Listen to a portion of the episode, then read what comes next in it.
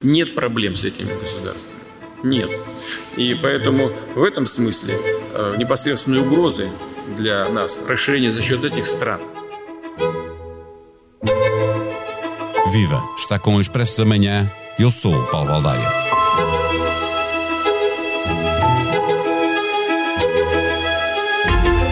Ouvimos no som de abertura, em russo, Vladimir Putin garantir que não vê na entrada da Suécia e da NATO um problema para a Rússia, mas Moscovo avisa que não vai tolerar que a Aliança Atlântica desloque para aqueles países armas que constituam uma ameaça.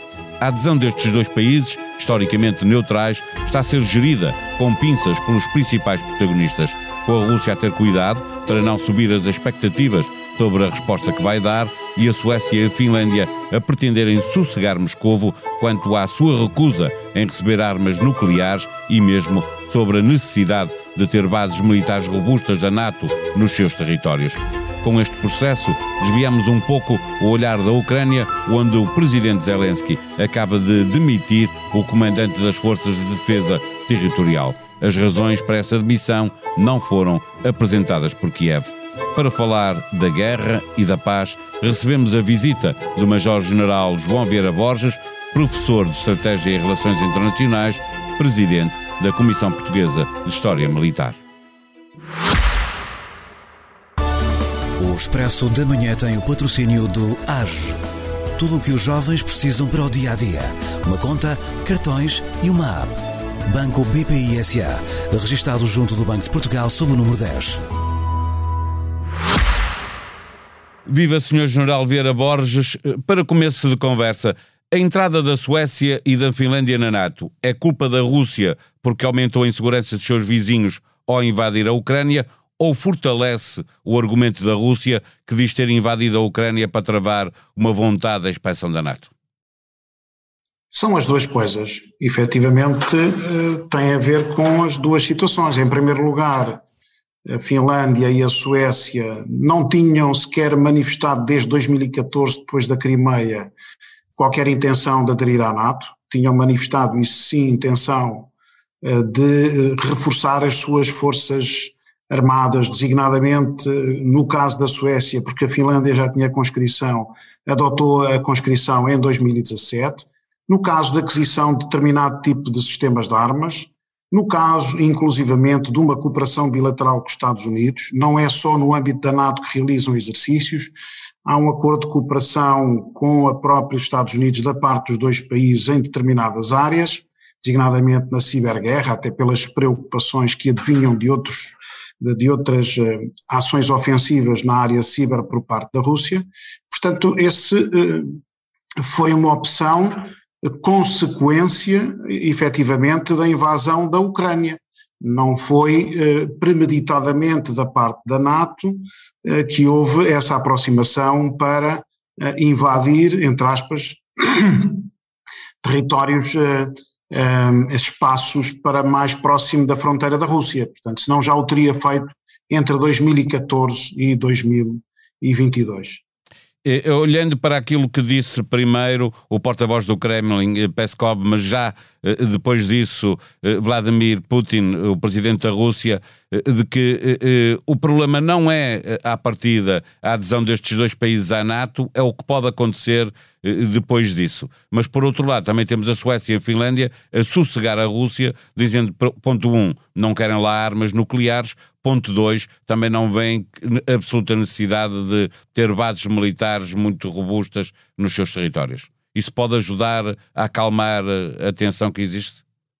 Ajuda certamente. Uh, ajuda é, é, muito importante da parte destes dois países essa postura, sobretudo ouvimos da parte da Suécia, que tem mais dificuldade neste processo do que a Finlândia, nós compreendemos a razão, a, a Finlândia está na zona de fronteira, enquanto que a Suécia depois ficará encravada entre dois países da NATO, a Noruega e a Finlândia, eh, e ficará com o Báltico como fronteira, designadamente até é aquela que depois está mais próximo de Kaliningrado, como sabem, já houve situações ali no próprio Báltico levaram tomadas de posição da Suécia. Portanto, eu achei muito bem uh, esta postura de descalada, é autenticamente uma postura de descalada, ehm, que sossegou um pouco digamos, a comunidade internacional. Aquilo que disse há pouco, julgo que eu também entendi da mesma maneira, ou seja, o discurso da Rússia nestes dois últimos dias foi um discurso mais de reação àquilo que vier a acontecer e não uma primeira reação que já tínhamos assistido de escalada, inclusive de armas nucleares, foi vamos reagir em função daquilo que forem os acontecimentos, penso que terá sido mais ou menos aquilo que disse hoje o Putin na reunião da Organização do Tratado de Segurança Coletiva, que não se tem falado muito desta organização, mas que já teve intervenção este ano no Cazaquistão, em janeiro de 2022, e que é uma organização mais no sentido de, desses países que fazem parte, não fazerem parte de outras organizações e trabalhar em prol da paz, absterem-se do uso de, da força, mas pronto, nós também compreendemos que países é que fazem parte, mas digamos que houve uma certa descalada num período que seria muito complicado, porque isto é um marco importantíssimo para o futuro da arquitetura de segurança e defesa. Eh, porque uma coisa é o conflito da Ucrânia, mais fronteira, menos fronteira, mais neutralidade, menos neutralidade, há de ser resolvido, esperemos o mais rapidamente possível. Outra coisa é depois de entrar numa organização como a NATO, a fronteira da NATO eh, ficará muito mais próxima da fronteira da Rússia, naquilo que poderá ser, digamos, uma guerra fria, mas já com uma temperatura mais elevada. Sim, é, é que mais do que dobra a fronteira da NATO com a Rússia, não é? Atualmente são 1.200 quilómetros, países como a Polónia, a Letónia, a Estónia, a, a, a Lituânia, a, mas agora com mais 1.300 quilómetros, mais do que dobra, e pergunto-lhe se isto vai obrigar a Rússia a fazer um grande reposicionamento das suas forças eh, militares. Julgo que sim. Uh, faltou a Noruega, que é aquele bocadinho Noruega, exatamente, lá em cima. Acima, que ainda por cima, esses, esses espaços mais a norte são muito importantes relativamente a um projeto eh, que era prioritário para a Rússia, continua a ser, que é o Ártico, podemos falar nisso mais tarde, mas que eh, eh, relativamente à fronteira em si, ela vai implicar, como o próprio Putin disse há uns dias atrás, digamos, uma segunda frente.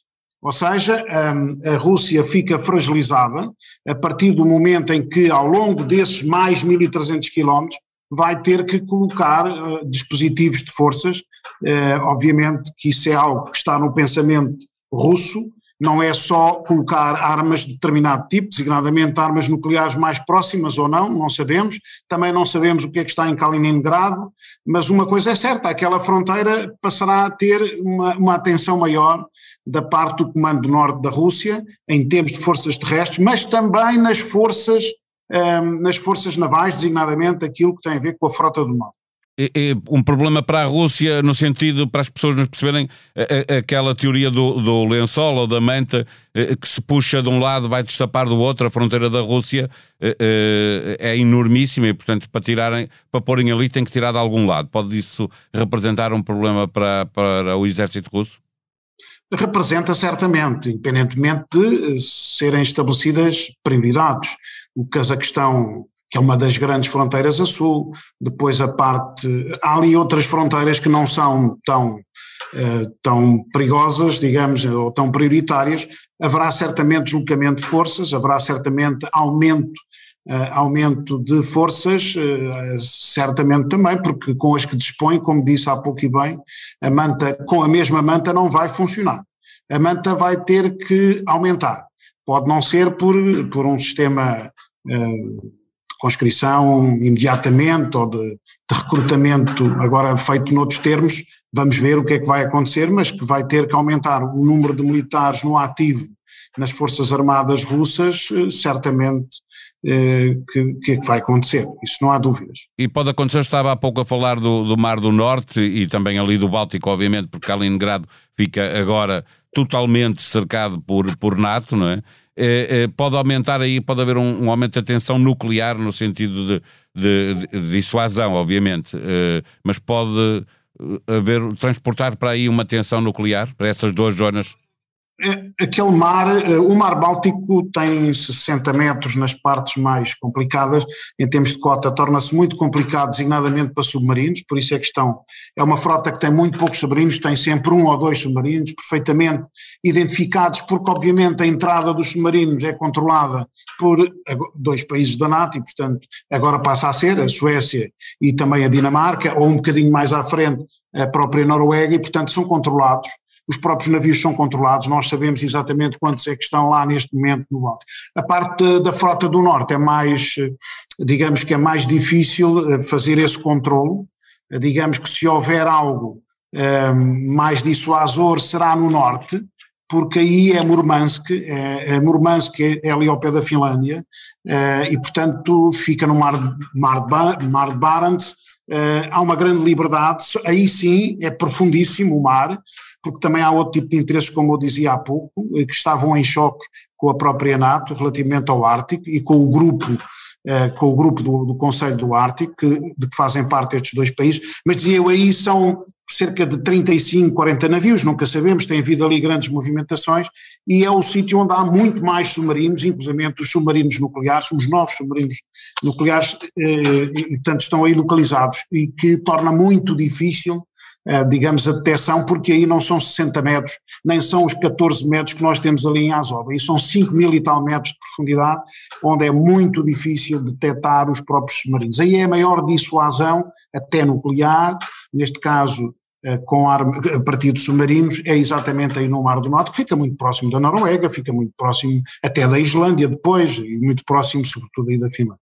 Eu queria dar aqui um salto, Sr. General, para fecharmos este episódio, eh, para lhe perguntar se consegue perceber o que é que pode explicar a demissão do comandante das Forças da Defesa Territorial uh, ucraniana. O que é que isto pode significar? Uh, antes de mais, pode significar ou há, fica a percepção de que as coisas não estão a correr tão bem como se tem propagandeado uh, na Ucrânia para o lado ucraniano? Eh, não, eu, eh, o, o, comandante que acabou de ser demitido, o brigadeiro-general Aluskin, era um homem jovem de 50 anos, que tinha tomado posse no dia 1 de janeiro. De repente veio a guerra e, portanto, normalmente este lugar não era um lugar para um grande operacional. As forças de defesa territorial agregam uma série de unidades, mas é de reserva, ou seja, componente da reserva militar das Forças Armadas. E normalmente para esses lugares, enquanto, pronto, não são homens de segunda linha, não eram homens de primeira linha. Com a guerra, a partir de, de, de fevereiro, obviamente que deve ter sentido grandes dificuldades e, e foi nomear aquele que, que via o, é o Thor Tantsiura. Tantsiura é um homem com uma grande experiência operacional, foi segundo comandante das forças terrestres, foi segundo comandante das forças operacionais conjuntas, portanto é um operacional, eu julgo que tem mais a ver com, com esta vertente muito mais operacional e mais competências da parte deste homem, para agora gerir uma série de unidades que tem mais de 160 mil homens na sua dependência. Portanto, não é propriamente aquela unidade de reserva que estavam ali e que eram convocados de X em X tempo. Portanto, porventura será essa a razão? Digamos, um homem que é necessário, é fundamental, com grande capacidade operacional, com grande ligação um, a forças de vários tipos, uh, digamos que os destacamentos de defesa e as brigadas de defesa territorial são muito variadas, inclusive são elas que têm os estrangeiros uh, que se oferecem, portanto é muito complexo. Porventura será esta questão, a questão de muito maior competência para uma unidade que mudou completamente a sua articulação e funcionamento.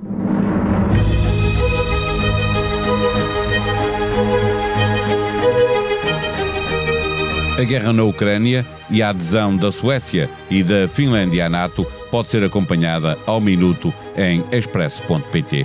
Por cá, o Primeiro-Ministro mostrou-se satisfeito com as previsões da Comissão Europeia e afirmou que Portugal está a crescer de forma sustentada, permitindo igualmente que também o desemprego vá baixando de forma sustentada. António Costa não esconde que há um problema com a inflação que será muito difícil de resolver.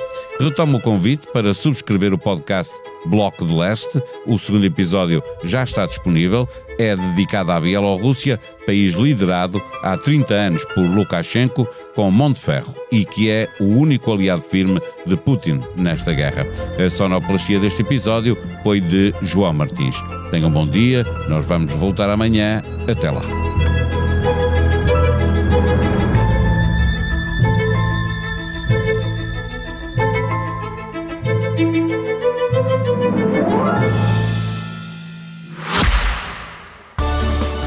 Expresso da Manhã tem o patrocínio do AGE.